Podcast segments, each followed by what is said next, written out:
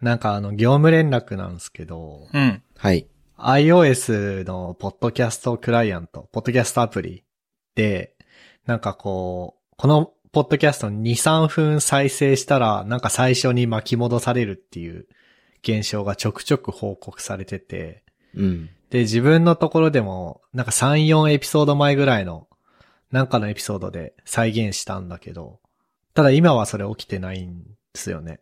うん、うん、うん。で、どうすかねっていう。結構このポッドキャスト、Spotify と、あ、で、その、なんだ、iOS のポッドキャストクライアント以外のもの、Spotify とか、まあ、オーバーキャストとか、うん。あとは Web から直接聞いてるんだと、どうもその問題は起こんないっぽくて、なんか、iOS、iPhone のポッドキャストアプリでのみ起こるみたいなんですけど、ちょっと、アップルが悪い。なんか、そう、なんかそれっぽいバグみたいなのがググって出てきたような気もしなくもなくて、ちょっとよくわかんないんだけど、うん。うん。もしなんか、なんだ、僕に原因があるとした、僕というかその、うちら側に原因があるとしたら、それは多分、配信を自前でやるようにしたのが原因だと思うんだよね。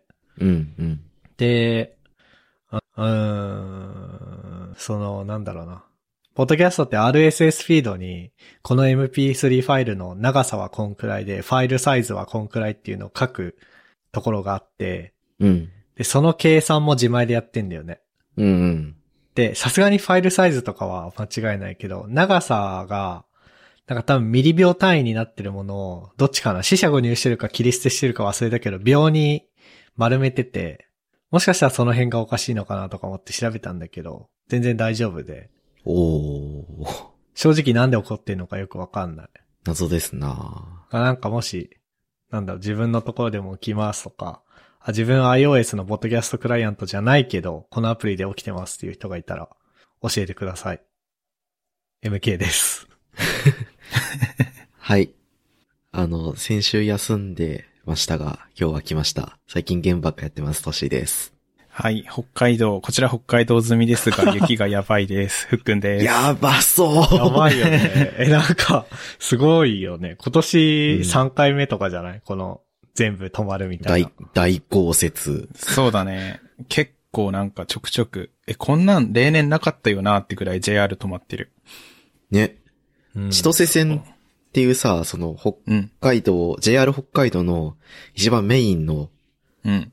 絶対に止まらない ような路線がさ、ボコボコ止まってるじゃん。その新そ千うそう歳そう空港から札幌まで直通で繋がってる路線が一本あるんだけど、うん。その路線ってもう何があっても止まんないんじゃないかっていうくらい止まんなかったじゃん。我々学生の頃。そうだね。そうロラン線とか即止まるのにね。そうそう、室蘭本線とか、なんか函館の方の本、路線とかだったら結構止まるんだけど、まあ、重要な路線っていうのもあって止まってなかったんだけど、ガンガン止まってて、ううんん。どれだけの雪が降って大変なのかっていうのがよくわかるなあその情報からっていう感じで、大変そうだなと思って見てた。そう、なんか、1日で130センチから150センチぐらい積もったらしくて、やば。えぐいでしょ。すすごいなって思ってます。いやー、わ実家からさ、雪の写真送られてきてさ、かる。うちのリビング、実家のリビング、1階にあるリビングの うん。一番大きい窓の外に、雪が3分の1くらいかな、つ乗り上がってて、おー例年そんなに降らなかったのに、やばいなと思って、その写真見て、びっくりしちゃったわ。そう、うちもベランダ埋もれたわ。大変ですなですね。はまあそんな感じで、あの雪の中。うん。あ、はい。え、今も雪降ってんの今は病んでる気がする。うん。やん、今は落ち着いてます。あった。 まあ、まあ、気を、気をつけてって言われても困ると思うけど、あの、気をつけて。気をつけます。で、そうね。あの、さっきトッシーも言ってたけど、うん。トッシーがゲーム三昧らしくて。残枚ではないけど、まあ、ゲームしてるね。あ、そうなんだ。あの、うん。ちょっとじゃあ、トッシーを巻き込んでしまったけど、僕はゲーム三昧なんだよね、今。おーいい。ね。なんか、ポッドキャストの配信のシステムをずっと書いてて、うん。それに満足して、ちょっと、なんか配信の勉強でもするか、つって、配信の本読んで、なんだろう、コード書きたい気、勉強したい気が過ぎて、うん。今ゲームしたい気になってて、ずっとゲームしてる。おーいいね。で、そうね、あのーなんだろうな。前、ちょっとトッシーと話したかもしれないけど、うんうん。ゲーミング PC 買いたいみたいなのずっと言ってたじゃん。あー、してたね。そう。で、なんなんか、かツイッターで言ってたやつ。そうそうそうそう。で、いやでも、まあ、仕事とか、普通の日常のネットサーフィンとかは Mac でやってるから、う。うん。ゲームのためだけにゲーミング PC 買うのもなーみたいな。でもプレイステーション、プレイステーション5とかも手に入んねえしなーみたいなうん。話をいろいろしてて、で、なんか、まあ前々からしてたんだけど、ふと、あそういえばなんか、クラウドゲーミング系を試してみるのもいいなと思って。ステイディアとか GForce Now とか、あのあたりね。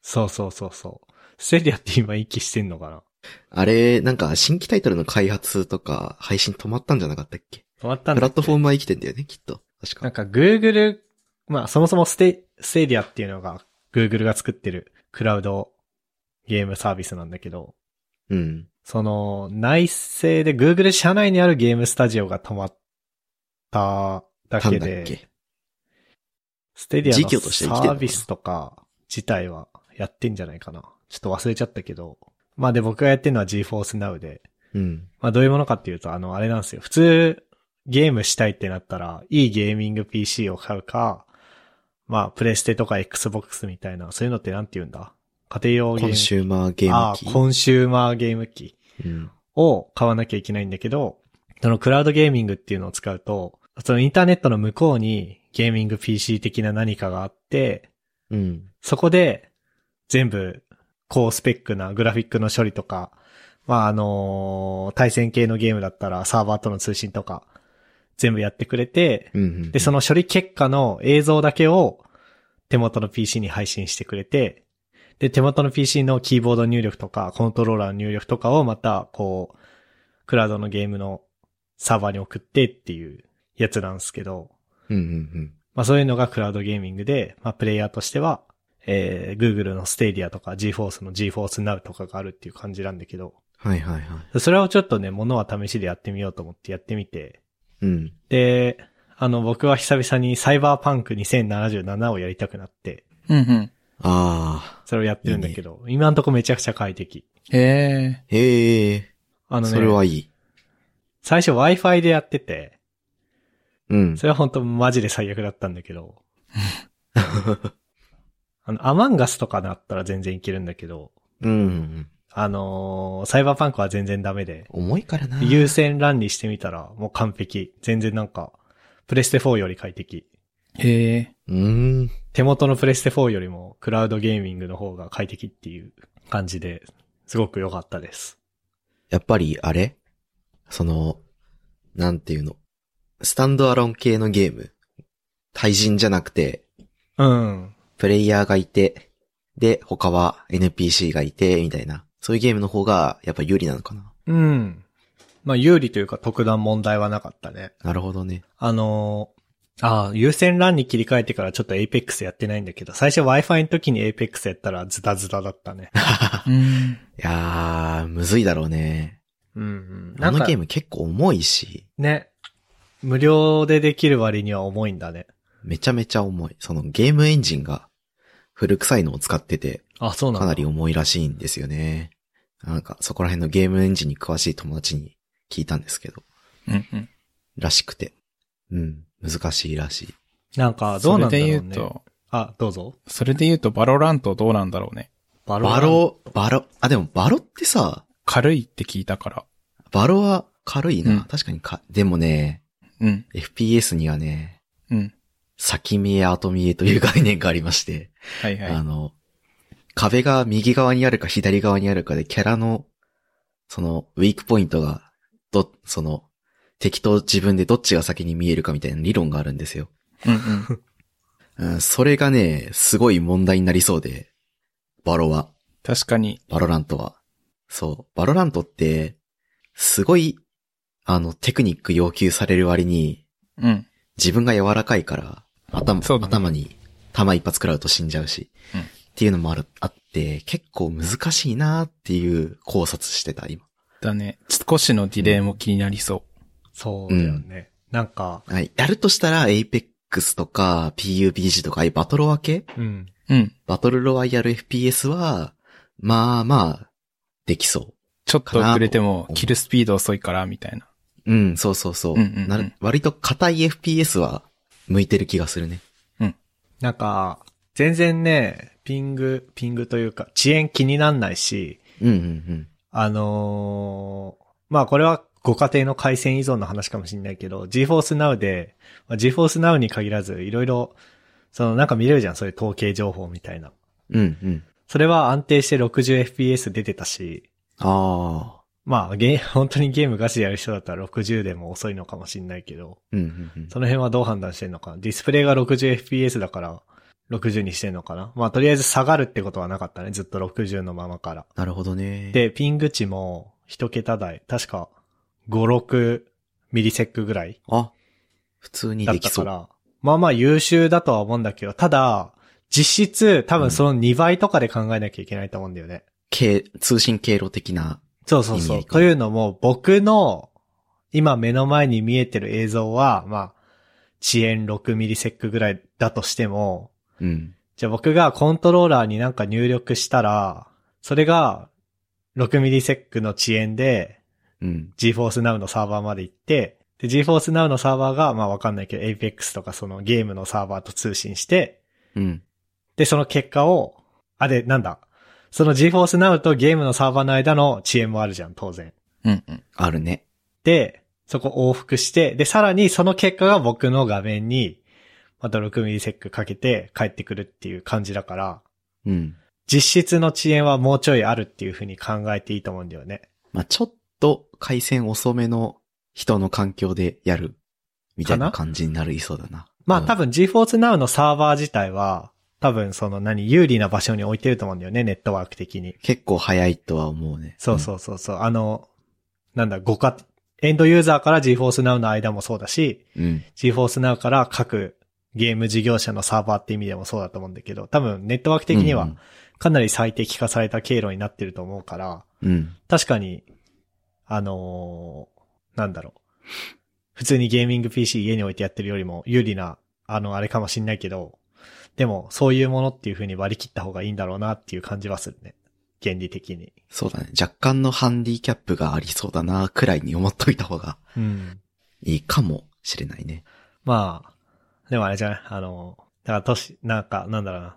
まあ、GForce Now によってこう、僕が Apex とかやるようになって、トシーと対戦するってなったら僕は、 あの子ラギーな、みたいな、風に言えばいいんだ。いやいやいやなっていう。まあ 楽しめれば OK なんですよ。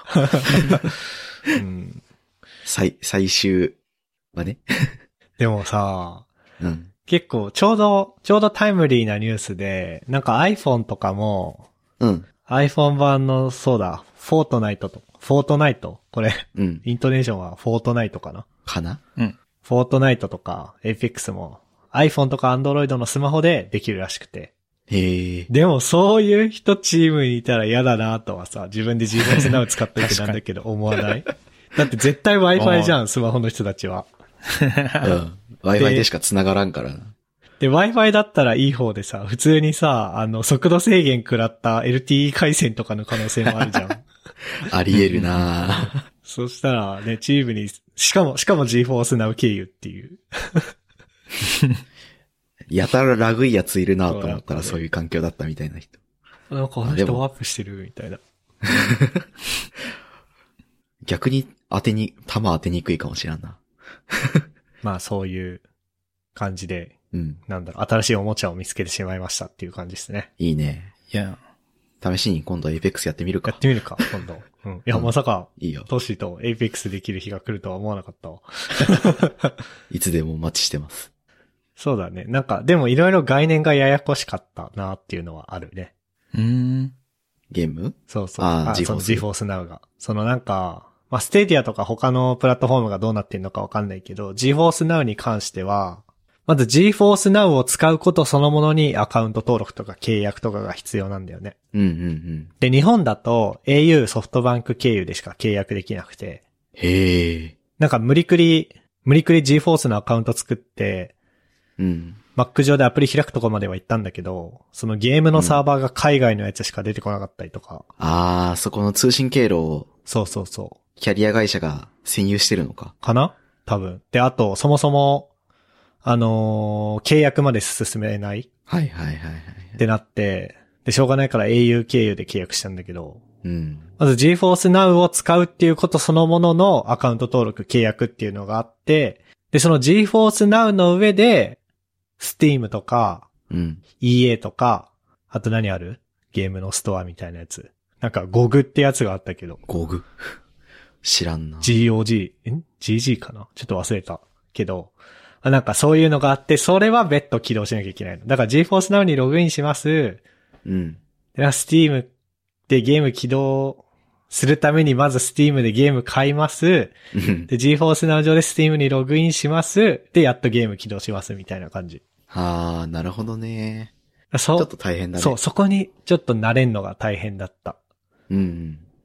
まあ、でも、いろんなプラットフォームのゲームが、あ、そうだね。うん、それは、こう、強いマシンなくても遊べるのはそうそうそう。メリットだよね。それは良かった。でも最初戸惑った、本当に。同じ、その GForce Now 上で選べるストアみたいなのがあって、うん。そこでサイバーパンクとか選べるんだけど、うん。なんか、じゃあ EA で買うか、あの、Steam で買うか選んでくださいみたいな、出てきて、へえ。え、え、えってなって。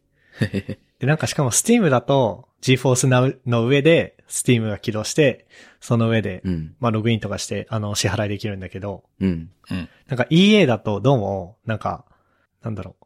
GForce Now 上の EA 上では買い物できないっぽくて。あー、そうだね。えこれちょっと僕の勘違いかもしれないけど、なんかそんな感じになってて。多分ね、うん。うん。Steam は、あの、支払い方法を選択すると、その通りに、その支払い方法でゲームを購入するんだけど、うん。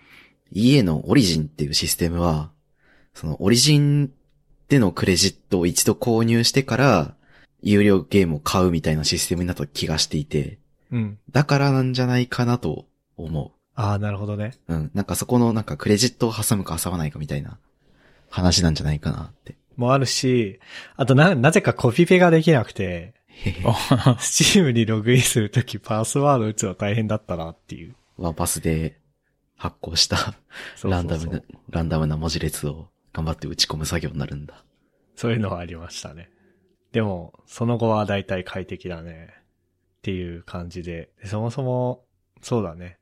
なんか、なんだろう、あ、でもあれか、ふっくんもトッシーもゲーミング PC 持ってんのか。 そうね、持ってる。あれ、ふっくんはな直したんだっけ今日、さっき治った。お、よかった。おーおめでとうございます。うんありがとうございます。ゲームし放題です、これから。エフェクスとかもできるね。うん。いや、でもあれだね。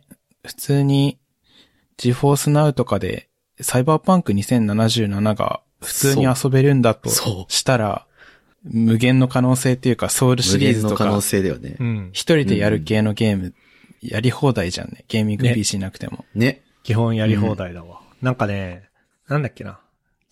GTX2060 が動いてるみたいな表示だったね、僕のやつは。マジか。強い。多分あれじゃない俺よりいい GPU 積んでりゃが。多分ゲームによって変えてるんだろうね。多分アマンガスを起動するときにそれだったらもったいないから、確かうんうに。んアマンガスのときは別のが起動してとかっていう、多分そういう感じなんだろうけど。確かに。なんか GPU の性能で、なんかオートスケールみたいなことやってそうだよね。そう、多分やってんじゃないかな。すごいよかっえー。でもあのサイバーパンクをね。動かせてるっていうのは、すごいね。た。読み込み爆速すぎてビビったもいいなぁん。なんか、死ぬのが怖くなくなった。あの、死ぬとサイロード走って、サイロードめっちゃプレステ4の時重かったから、うん。うんうん。ある意味慎重にゲームしてたんだけど。だから、ずっと、ずっと引け目を感じてたんだよね。あの、トッシーもフックンもゲーミング PC 持ってんのに、あ僕持ってねえな、みたいなのに。 でもこれで、力を手にした。 It is power. いいねゲーム三昧。ゲーム三昧ですわ。僕も割と最近は、ゲームをしてますね。ゲーム三昧とは言わないと。ゲーム、ゲーム三昧までいかない。あ、なるほどね。うん。何してんのけど、ゲームの比率を、えーっとね、タイトルとしては、 Apex と、おーえーっと、GTFO っていうタイトルと、Escape from Tarkov っていうタイトルの3つを主にやっとる。まあ、Apex は、まあか、決まった友達とパーティーを組んで、いろんなことをしている。ランクマッチに行ったりとか、なんか期間限定のイベントモードやったりとかいろいろやってて、うん。で、GTFO もその決まったメンツでやってるんだけど、これはね、FPS なんだけど、基本的に、なんていうか、うーんとね、 なんか外宇宙の科学施設が未確認生物によって占拠されてて、うん。でそいつらからいろんな、そいつらから、こう、回避したり、ハイドしたり、スニーキングかなスニーキングして、こうやり過ごしたり、倒したりししながら目的を達成するみたいな、コープス系、うんうあん。の、協力、あ系の FPS ゲームあだからいわゆるこう、ゾンビをみんなで協力して倒すぜ系の、ああ、そうそうそう。まああの、対象がゾンえ。ビじゃなくてちょっと近未来な、近未来というか、そうそうそ宇うそう。宙エイリアンみたいな。セブンデイズ・トゥ・ダイとか、うん。あれにちょっとカテゴリーが近いと思うんだけど、それがめちゃめちゃ難易度高い FPS のゲームというか、はいはいはい。あの設定になってて、それを友達と頑張って攻略したりしてたりしてますね。で、エスケープフロムタルコフに関しては、完全にソロプレイをしてて、うん。これどんなゲームかっていうと、あのー無政府状態になったロシアのタルコフ市っていう架空架空の街が舞台なんだよね。はいはいはい。で、主人公は、そこにいた、その民間軍事会社の 一兵士として、そのタルコフから最終的に脱出、脱出するっていうのが目的になってて。で、脱出するために、こう、トレーダーって呼ばれる、物を売ってくれる人と信頼度を上げて、で、いろんなクエストみたいなタスクって呼ばれるものをクリアしてっていうので、こう、いろんなマップを、こう、走り回ったり、隠れたり、ゴミを漁ったり、敵を倒したり、敵を倒したりして、こう、レベルと経験値とスキルと物資をかき集めて、有利に戦っていくっていう、FPS なんだけど、MMO 感が強いうん。確かに。ゲームが、ゲームですね。そちれょをっと今調べ最たら近ねめっちゃハマって。エスケープフロムタルコフがね、G-Force なのにあったね。おー。マジかいいね。そう。で、これはね、FPS なんだけど、ペイトゥーウィンが存在するんだよね。で何そうだね。ペイ そう。えーっ、と、ペイトゥーウィンっていうのは、お金をかけると強くなれるって いう。あ、そう、そういうのペイトゥウィンって言うんだ。あ、そうそうそえう。ー、なんか、例えば、エイペックスとかだと、うんこの武器のスキンは、ペイトゥーウィンとか、このキャラクターのスキンは、こう、ある環境下では、視認しづらいのでペイトゥーウィンだ、みたいな感じのはいはいはいはい言い方してて、。お金をかければかけるほど有利になれるっていう要素のことをペイトゥウィンってよく言うんだよね。はいはいはい。で、あれだよね。逆にペイトゥウィンじゃないゲームとしては、まあ、フォートナイトとかだよね。あ、そうそうそう。なんか基本的にはプレイスキルを要求されててっていうのが、まあペイトゥウィンの存在しないゲームなんだけど、タルコフに関してはペイトゥウィンが存在する。なるほどね。うん。えー、え、でも一人ゲーなんだよね、基本。パーティーもできるよ。ああ、なるほどね。うーんパーティーもできるんだけど、僕は友達がいな いから、 一人でやってる。いや、友達いるでしょ。 あのーあ、いるっちゃいるけど、あれ、なんだっけ。あの、ペイトゥウィンじゃなくて、エスケープフロムタルゴフの、タルコフの前の二つのゲームは友達とやってんでしょ。あ、そうそうそう。そのや、友達がタルコにあんま興味ないから、なるほどね。僕は一人でやってる。うん。で、あれだわ。ちょっと今、さっき嘘ついたわ。GForce Now にないわ。なんかフォ、フォーラムに出してくれって書いてるだけで。ああ。多分出ないと思うね、これは。まだね、ベータテスト段階なんですよ、実は。あ、そうなんだ。そう。お金を払うと、そのベータテストに参加する権利が与えられて、うん。ゲームダウンロードして、まあ、ただひたすらに QA してる状況ですよね、我々に関しては。あなるほどね、うんうんそういうことか。いや、なんかね、フ QA ォーラムプレイヤーです出てきたりね。あと、なんか、なんだろう、GForce の NVIDIA のウェブサイト上に Escape from Tarkov のページはあるんだけど、うん。スクロールしていくと GPU が出てきて、このゲームやるにはこの GPU おすすめやでって書いてるだけだ った。なるほど。ややこしいな。このゲームね、まあ、さっき言ったみたいに、M、MMO 要素が強くて、うん。うん。 MMO ってことは、そのプレイ時間が多ければ多いほど、レベルが高ければ高いほど、有利になるっていうゲーム性があるから、うん。あの初心者がね、猛者にボコされるってことが平気で起こるんですよね。 そうだね。そう。あの、ヒーヒー言いながらやってます、このゲームは。あとは、あれですよね。MMO 要素としてはさ、うん。ゲーム内でのさ、あの、商品出品と売買があってさ。あ、そうそうそう。このゲームね、フリーマーケットシステムっていうのがあって、 おーその、えっ、と、フィールドに出て、実際に行動することを、行動するのをレイドって言うんだけど、うん。そのレイドで獲得したアイテム、武器とか、アーマーとか、ヘルメットとか、あす身につけるものもそうだし、弾とか、えっ、と、回復アイテムとか、もういろんなもの食べ物も飲み物もいろんなものを売れ、売れるんだよね。うん。プレイヤー間でお金を使って売買したりとか、このアイテムとこのアイテム物々交換してっていうので、取引条件を設定して、アイテムを売買できるんだよね。うん。多分ね、そこがね、このゲームの一番の魅力だと思う。なるほどね。そう。あそこも含めてペイトゥーウィンなんだよね。そうだね。でもそれ、そ面白いね。なんかあのう。うんうん。ー、MM、まさにそこも MMO っぽいよね。なんか、そうそうそう。僕が唯一やったことある MMORPG ってあの、昔あったハンゲームのチョコットランドなんだけど さ、懐かしい。あれもなんか、多分公式での機能ではないと思うけど、フリマみたいなことできたじゃん。 うんうん。で、そうやってなんか社会みたいなのができてたじゃん。そうだね。これは他の、その、なんだ、ガンアクションゲーにはない概念かもね、あんまり。うん。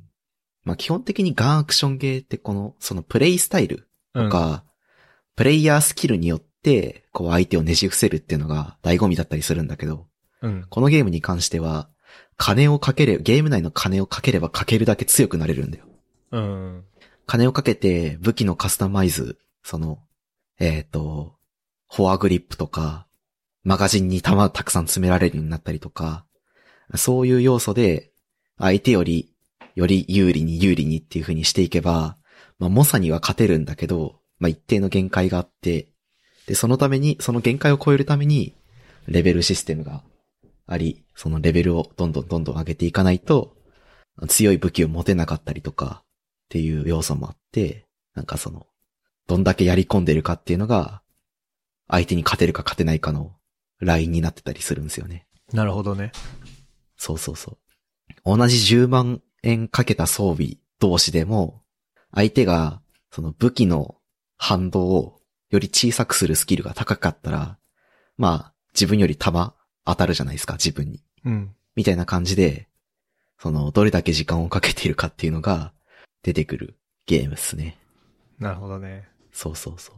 ただ、めちゃめちゃ面白いし、こう、いろんな立ち回りみたいなことができたりするんで、あの、興味がある人は、 やってほしい。エスケーちょっとプね、フロム、タルコフ。フロ。ム・タルコフ。うん。ちょっと敷居が高いし、あの、装備失った時の悲壮感は半端ないんだけど、そうだね。そう。説明し忘れてました。このゲームは、その、さっき言ったレイドレイドに持ち込んだ装備が、自分が死ぬと全て失われます。おー。そう。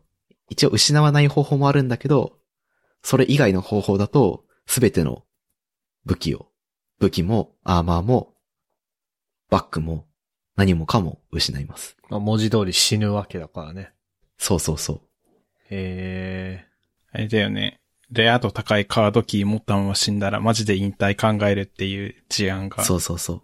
このゲームの中に、まあ、カードキーっていうアイテムがあるんだよね。ー。うん。特定のフィールドの、その、すごいレアリティの高いアイテムがわ、その、ポップする、配置してある部屋に入るためのアイテムなんだけど、それを拾って、その、さっき言った、装備を失わない方法とか、その装備を失わないための装置があるんだけど、そこに格納せずに死んでしまうと、まあ、よ、300万、300万ルーブルぐらいのお金が、こう、失われたりと か、っていうことが平気で起こったりする。やばいね。結。構シビアなゲームなんですよ。なんだすよ。あー、なるほどね。でもね、おもろいよ、このゲーム。おもろそうだね、現実世界のアイテムがたくさん出てくるし、武器もね、西側と東側の武器どっちも出てきて、AK も使えるし、M4 も使えるし、みたいな感じの。結構ね、武器とか、いろんなアイテムの小ネタとかも含めてうんうんうん。楽しめるゲームだと思うんで、僕はあ最近やったゲームの中で一番推してます。このゲームを。っいいね。ていう意味でもう、住んでる。なるほどね。そう。これ今日収録する前になんかいきなりトッシーがロシアに住んでどうのこうのとか言い出した から。え、なんか、そうそうそう。え、なんか、会社のロシア支社に飛ばされんのかなみたい な。急にトッシーの会社がロシアに進出してたんかとか思ったけど。なるほど、そういうことね。えー、すごいな。これ時代的には、やっぱ普通に今うのん。さっき M4 とか AK とか言ってたから、割と今、今よりのやつなんね、そうだね。まあ、ロシアゲ、ームの時代だから的には、うん。うん、ソビエト崩壊後だし、AK もね、47じゃなくて、74になってるから、世代が結構後なんだよね。最近のな銃ん銃とかが出てくるのね。そうだね。M19 とかも、うん。 M19 だっけも出てくるし、割とね、近代装備はたくさん出てくる。なるほどね。そうそうそう。いいですね。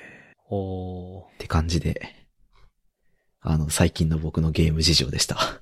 ー、いいね。 なんかね、まあこのエスケープフロムタルコフ、タルコフは、あのー結局、多分ね、今適当にサイトポチポチいじってみたら、ゲームを遊ぶには、うん。このゲーム作ってる会社の独自のアカウントシステムああ、そうだにね。登録して、そこにカードとか紐付けてやんなきゃいけないっぽいんで、です。わかんないけど、こういうのってあれかな正式リリースしたらだいたい Steam とかで出すでしょいやー、このゲームは出さなないい気がする。ないかあその、うか独自のね、バトルゲームっていううん。会社のランチャーがあって、ゲームランチャーがあって、ああ、そそれこ経由でしか撤回できないようになってるかななるほどね。っていうか、このゲーム会社もエスケープフロムタルコフ以外は作ってないんだね。作ってないです、ほぼ。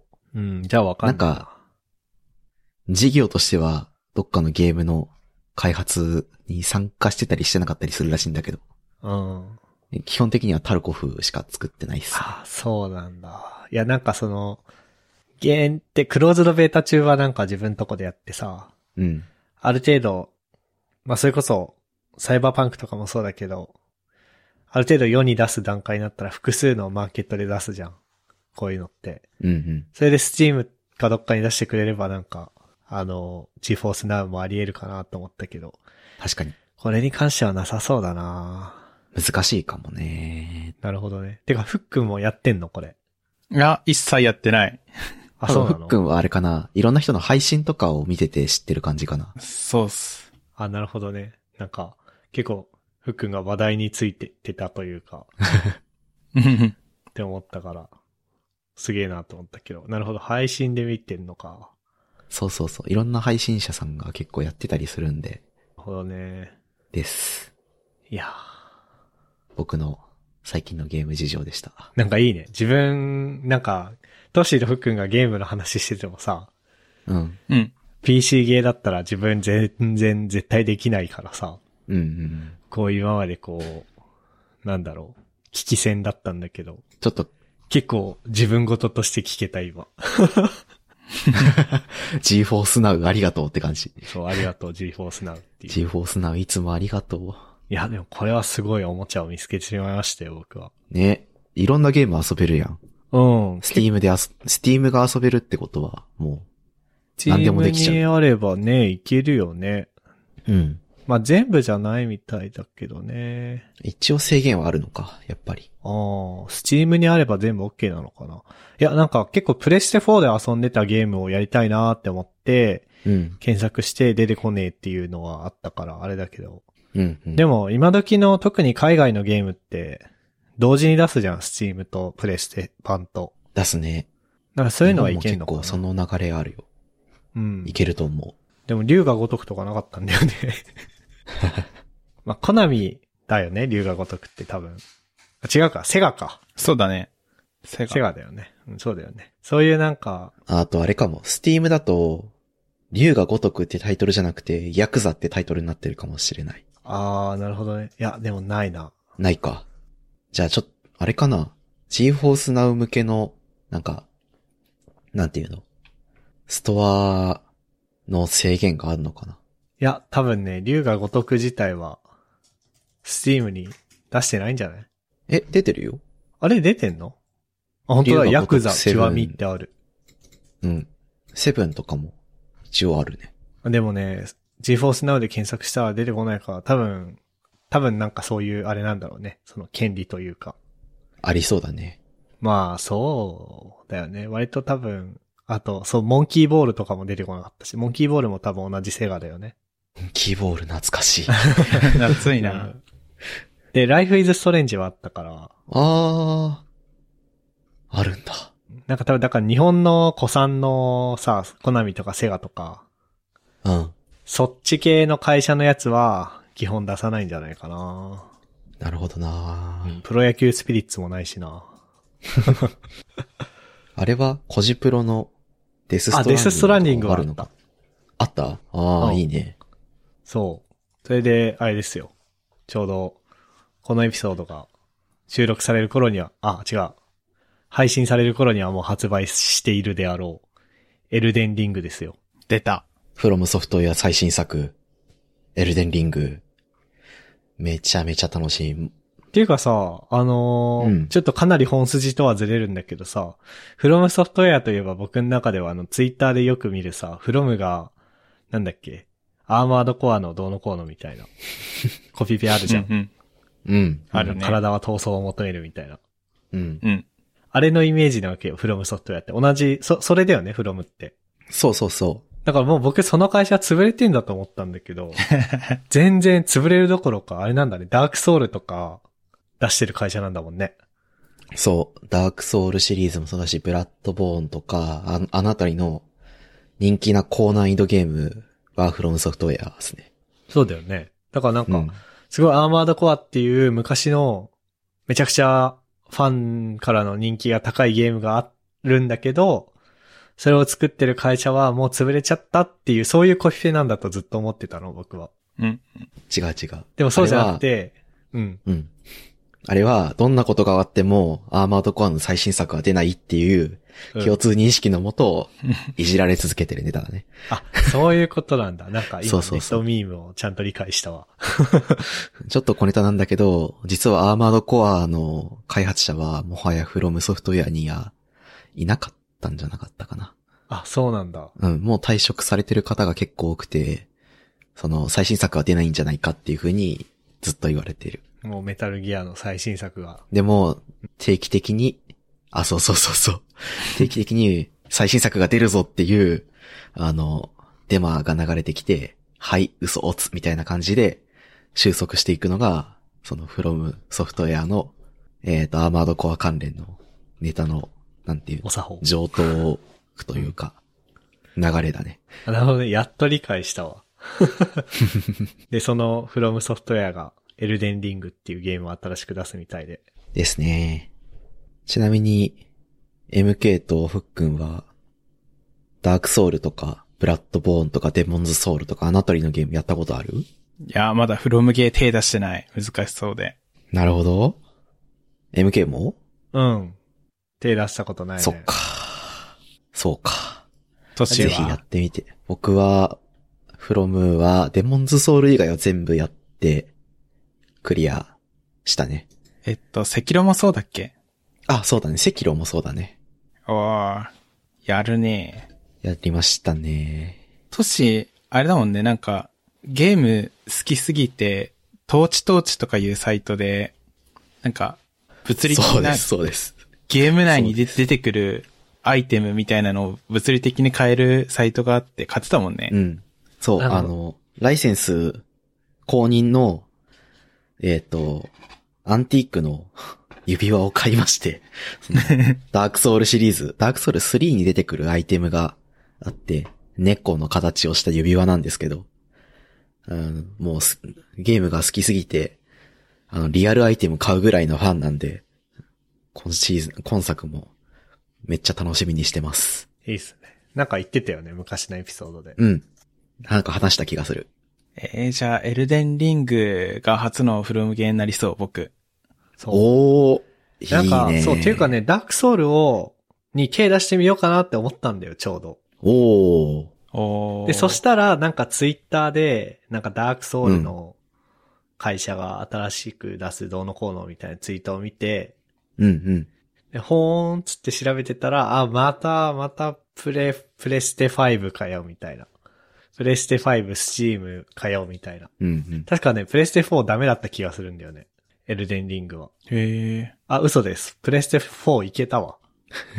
プレステ4いけたんだけど、なんか、でも今更プレステ4のゲーム買うの嫌じゃん、2022年に。ちょっとね、あの、ねハードウェア遅れ、の周回遅れ感あるよね。そう。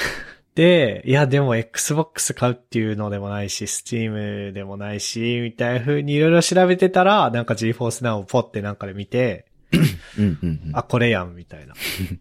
正解引いた。そう、正解を引いた。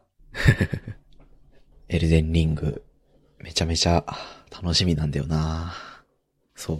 ローンチトレーラーとかもたくさん見て、なんか、今までのそのソウルシリーズとか、え。うん。フロムが出してきたゲームの、なんかね、系譜みたいな情報というか、モチーフがたくさん見えたりしてね、ファンとしてはもう、あもうあ。待ちきれんですって感じ。なるほどね。そう。今23日で25日の8時かな朝8時から Steam はプレイ開始できるんですけど、もう、もうプレイダウンロードしてます。お裏でー。いいですね。待ちきれんです。私は。いいですね。いいですね。いやー、嬉しいな。フロムファンが増えて。 フロムファンが増えるのは非常に嬉しい。多分また、なんか、わけのわからん難易度に設定されているダンジョンとか、要素もある気がするので、困ったら呼んでください。呼ぶか。助けます。任して。いや、しばらくそういうポッドキャストになるかもね。このポッドキャストは。なるかもね。大変だな。もしくは、ポッドキャストの更新が止まるかもしれないね。ト。なるほど ね。ああ。確かにな。ゲームにハマりすぎて編集どころじゃなくなったら大変だな。大変だなうん。いや、でもやだな、まずいなゲームで。もうさ、何週連続だ、この記録。もう多分50、50どころの話じゃないか。連続更新。うん。あ2年 ?2 年、あと3ヶ月で2年行くっていう感じだから、まあ、6、70週連続更新してるから、それなんか、エルデンリングで止まりましたってちょっと悲しいね。悲しいなそれ。あ。最近も褒められてたもんね。連続更新続いて。そうだね。あそういえば、なんそかのそういえば話も触れないとじゃん。なんかあの、ハッシュタグつけてツイートしてくれてる人がいたよね。うん。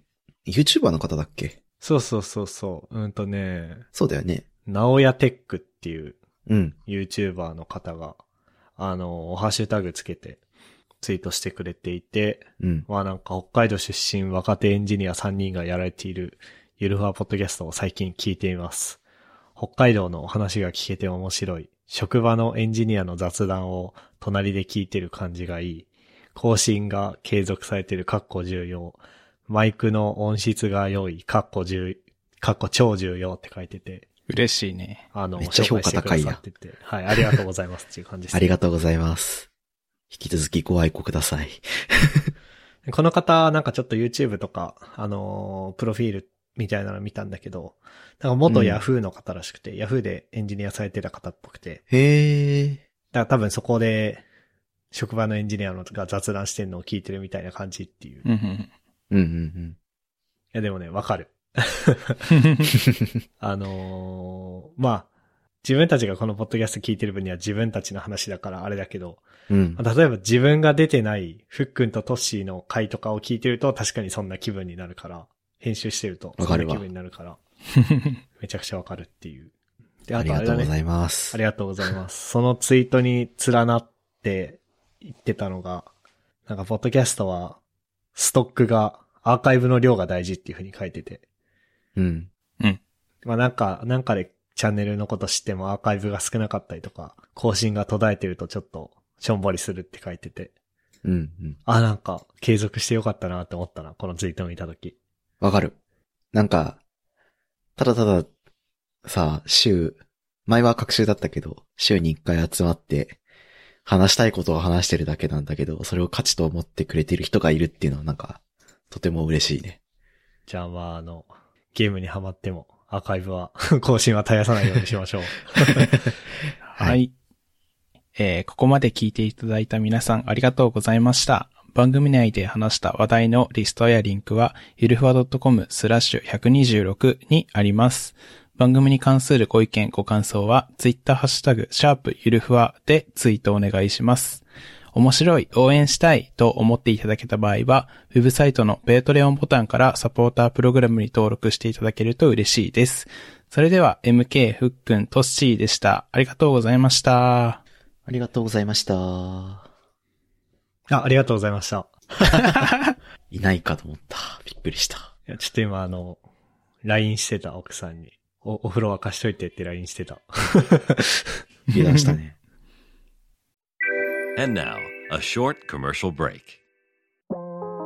現在エンジニアの採用にお困りではないですか候補者とのマッチ率を高めたい辞退率を下げたいという課題がある場合ポッドキャストの活用がおすすめです音声だからこそ伝えられる深い情報で候補者の興味関心を高めることができます株式会社ピトパでは企業の採用広報に役立つポッドキャスト作りをサポートしています気になる方はカタカナでピトパと検索し X またはホームページのお問い合わせよりご連絡ください。